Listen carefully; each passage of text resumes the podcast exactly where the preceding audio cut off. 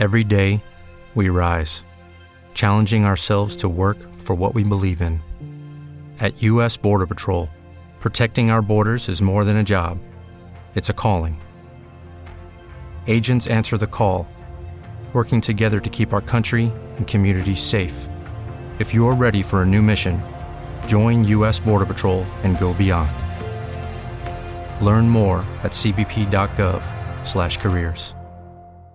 Si has notado que las aperturas de tus emails son bajas y muy poca gente quiere abrir los emails y por supuesto tienes eh, a causa de eso pocos clics en tus enlaces y ventas, Quédate aquí porque te voy a contar, te voy a explicar 10 técnicas sencillas de copywriting para que puedas aplicar en tus emails, en tus líneas de asunto a partir de hoy mismo y que puedas ver los resultados de forma casi inmediata, que puedas ver cómo tienes más aperturas, cómo tus emails generan más interés, más curiosidad y sobre todo que llaman la atención en tu bandeja de entrada con lo cual vas a conseguir aumentar también el número de clics en tus enlaces y potencialmente que puedas hacer eh, muchas más ventas. Eso sí, antes de empezar, te pediría que le des un buen like a esto porque em, es una buena forma de que el algoritmo lo promocione a más personas, que podamos llegar a muchas más personas, muchos más negocios, que el canal y el programa crezca y bueno, al final pues que sea mejor también para todos, ¿vale? Así que dicho esto, em, te voy a pasar por explicarte la primera de las técnicas de copy, que para mí es la más importante porque es como la que reúne todo lo principal que tiene que generar un buen texto de venta, que es curiosidad. Em, Gary Halbert, que fue posiblemente uno de los mejores copywriters que haya existido jamás, decía siempre que la emoción más importante a trabajar en un copy es la curiosidad, ¿no? Todo lo que genere curiosidad eh, siempre va a provocar que las personas quieran seguir leyendo. Entonces, ¿esto cómo se puede aplicar a, las líneas de asunto? Pues de muchas formas, ¿no? La curiosidad, em, tenemos la suerte de que podemos utilizarla de muchas maneras distintas. Puede ser, pues, anunciando una historia que vas a contar dentro del email, dejando una frase incompleta, una idea incompleta que puedas, que la persona necesite abrir el email para ver de qué se trata. Eh, puedes plantear una solución nueva o rara o diferente o única a un problema que tiene tu mercado Em, y que no ha visto nunca antes algo así, o, no, o, puedes también hablar sobre algo que lleva la contraria a lo que la mayoría de expertos dicen en tu mercado, en tu sector. Entonces, hay muchas formas de, de decirlo. Por ponerte un ejemplo rápido que se me viene a la mente, recuerdo escribir una, una, línea de asunto que me gustó mucho porque además generó mucha curiosidad y tal, que es eh, diseñador me reconoce eh, su infidelidad. Esa era la línea de asunto. Luego, obviamente, había una historia dentro que lo justificaba y demás, pero funcionó muy bien, ¿no? Y hace poco em, eh, escribí un email también a, mi lista que tenía el asunto de em, cómo ganar 20.000 euros al mes con el no por, ¿vale? Aunque yo en el asunto puse la palabra en bien, no cambiada de orden, ¿vale? Pero ese, ese, era el asunto. Luego también había una historia que daba alguna sorpresa, no es, no es, lo que la gente realmente se creía y tal, pero oye, funcionó muy bien. Son asuntos que impulsan la curiosidad y eso hace que las aperturas aumenten muchísimo. La segunda técnica es hacer preguntas. Si haces una buena pregunta en una línea de asunto, es, es muy probable que la gente abra para conocer la respuesta o sobre, sobre, todo si le haces pensar, ¿no?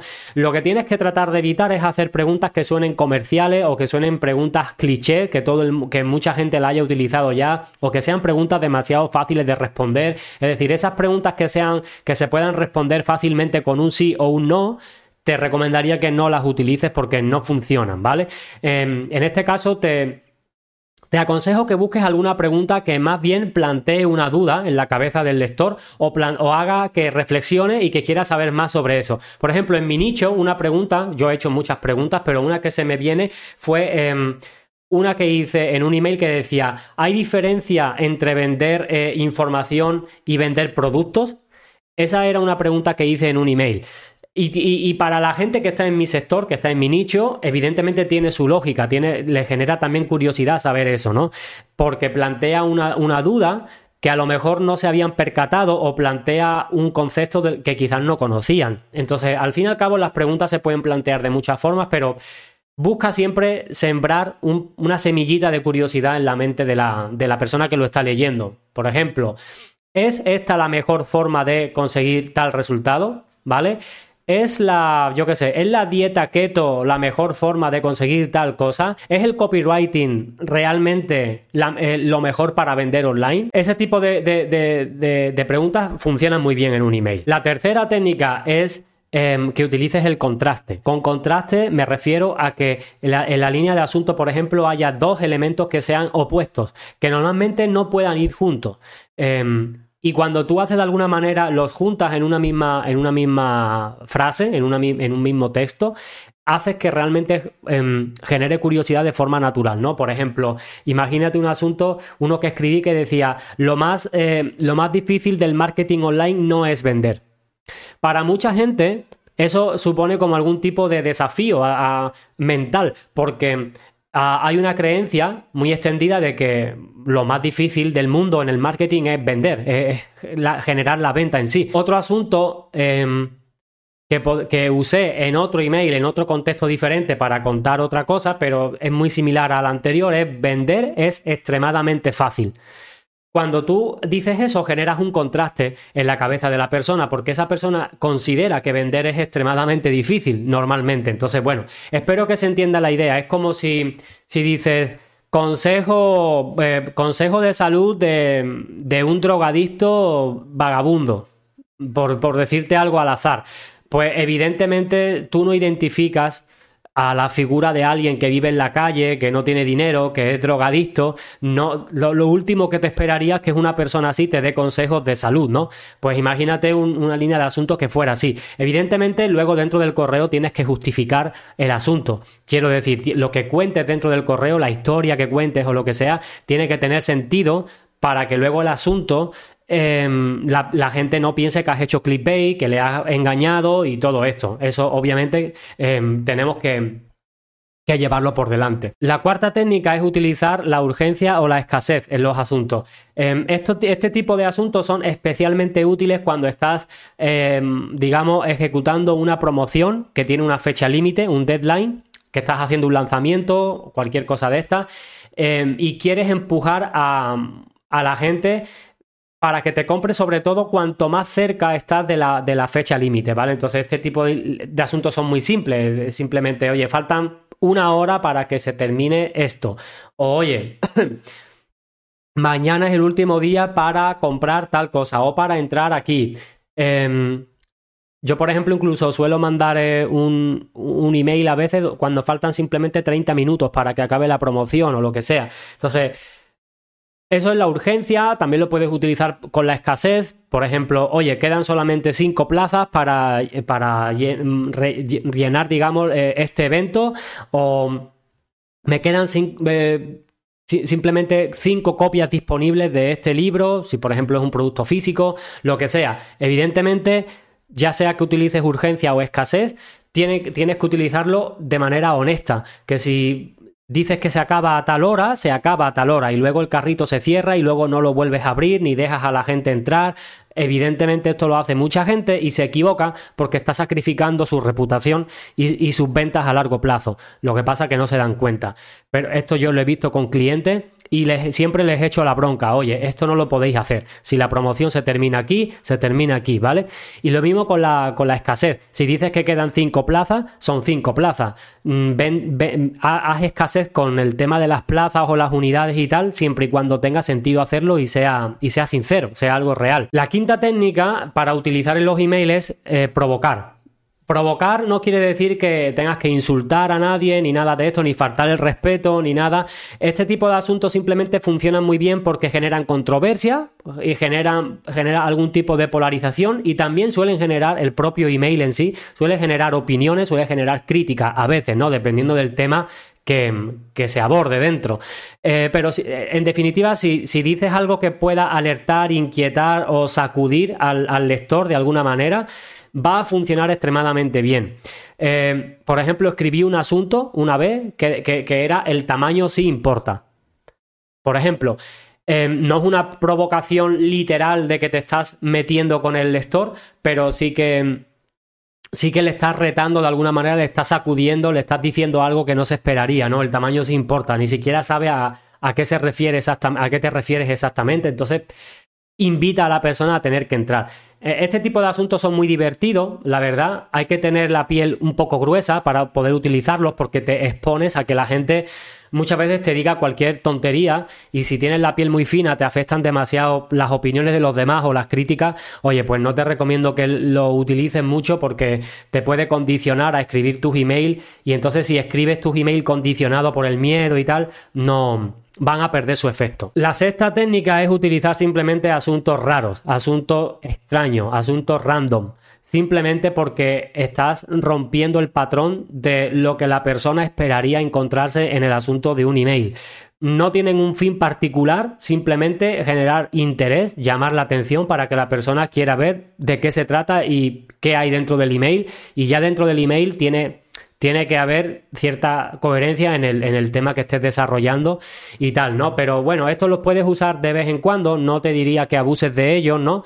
Eh, pero, por ejemplo, algunos que yo he utilizado es un asunto que, decía simplemente no, ese era el asunto. Otro asunto que decía mal, y ya está. Otro asunto que decía, ay mamacita, recuerdo que se me, hizo bastante gracia. Otro asunto, por ejemplo, dejé, he dejado simplemente un punto, el asunto era un punto. Em, son asuntos extraños, son raros, no tienen un fin nada más que eh, provocar curiosidad y ya está, ¿vale? La séptima técnica es Simplemente prometer un beneficio directo, un beneficio crudo, directo, eh, al grano, en la línea de asunto para que la persona sepa qué se va a encontrar dentro.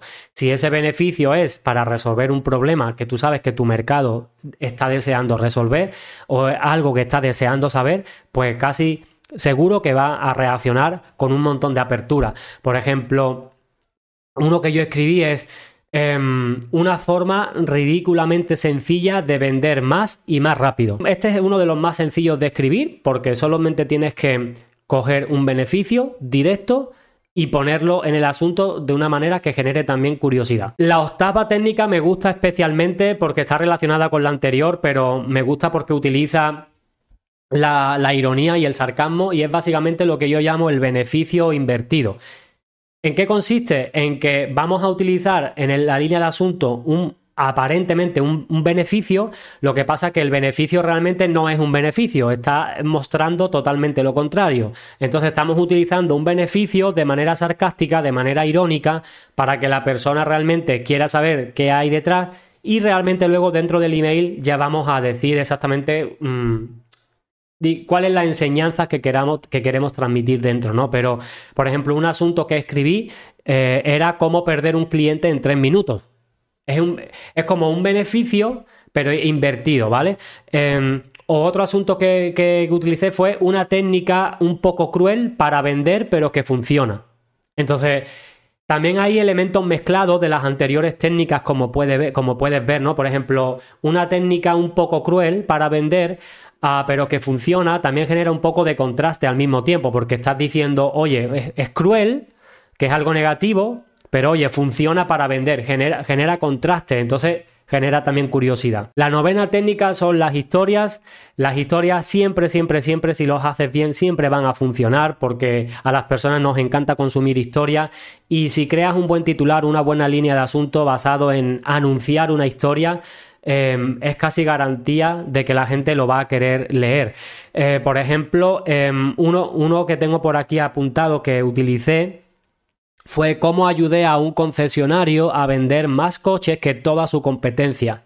Entonces, esto fue una historia real que me pasó hace muchos años cuando yo trabajaba de vendedor, de comercial en, la calle y tuve un cliente pues que conseguimos eso, ¿no? Entonces, bueno, cuento esa historia, pero es que puede ser cualquier cosa, cualquier línea de asunto que, oye, lo que me ocurrió en tal sitio o mm, el otro día estuve a punto de morir yo qué sé, y cuentas luego una anécdota de que te pasó tal cosa y que te llevaste un susto de muerte, lo que sea.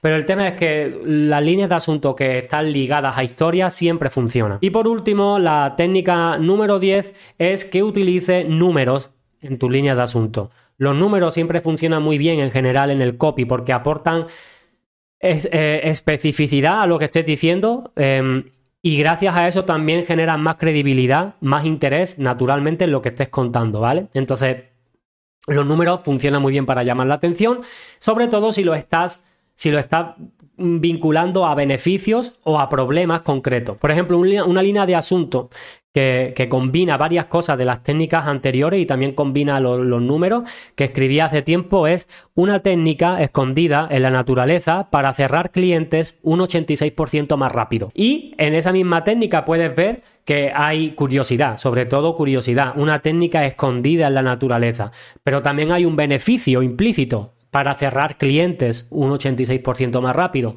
Y utilizo también el, número. Como ves, no se trata de utilizar una técnica solamente de forma aislada, sino que la puedes combinar y crear líneas de asuntos realmente impactantes, ¿no? Así que bueno, resumiendo, las 10 técnicas que te recomiendo utilizar en tus emails si quieres aumentar, disparar las tasas de apertura y por tanto tener más oportunidades de vender es utilizar la curiosidad, hacer preguntas, eh, utilizar el contraste, la urgencia, la escasez, provocar, agitar al lector de alguna manera, escribir asuntos raros de vez en cuando que se salgan un poco del patrón, eh, explicar un beneficio, eh, mostrar un beneficio directo, eh, utilizar también el beneficio invertido de manera sarcástica, utilizar las historias y por supuesto los números también.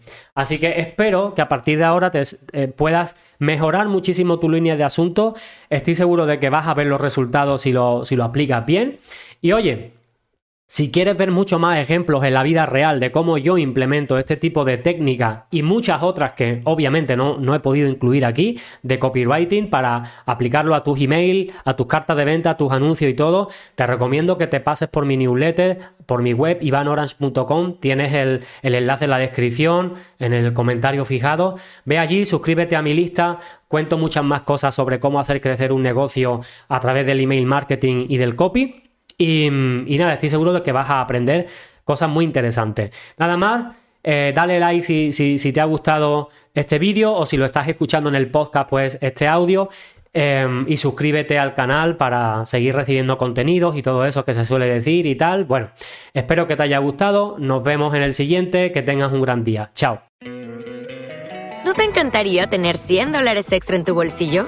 Haz que un experto bilingüe de TurboTax declare tus impuestos para el 31 de marzo y obtén 100 dólares de vuelta al instante. Porque no importa cuáles hayan sido tus logros del año pasado, TurboTax hace que cuenten. Obtén 100 dólares de vuelta y tus impuestos con 100% de precisión. Solo con Intuit TurboTax. Debes declarar para el 31 de marzo. Crédito solo aplicable al costo de la presentación federal con TurboTax Full Service. Oferta sujeta a cambios o cancelación en cualquier momento.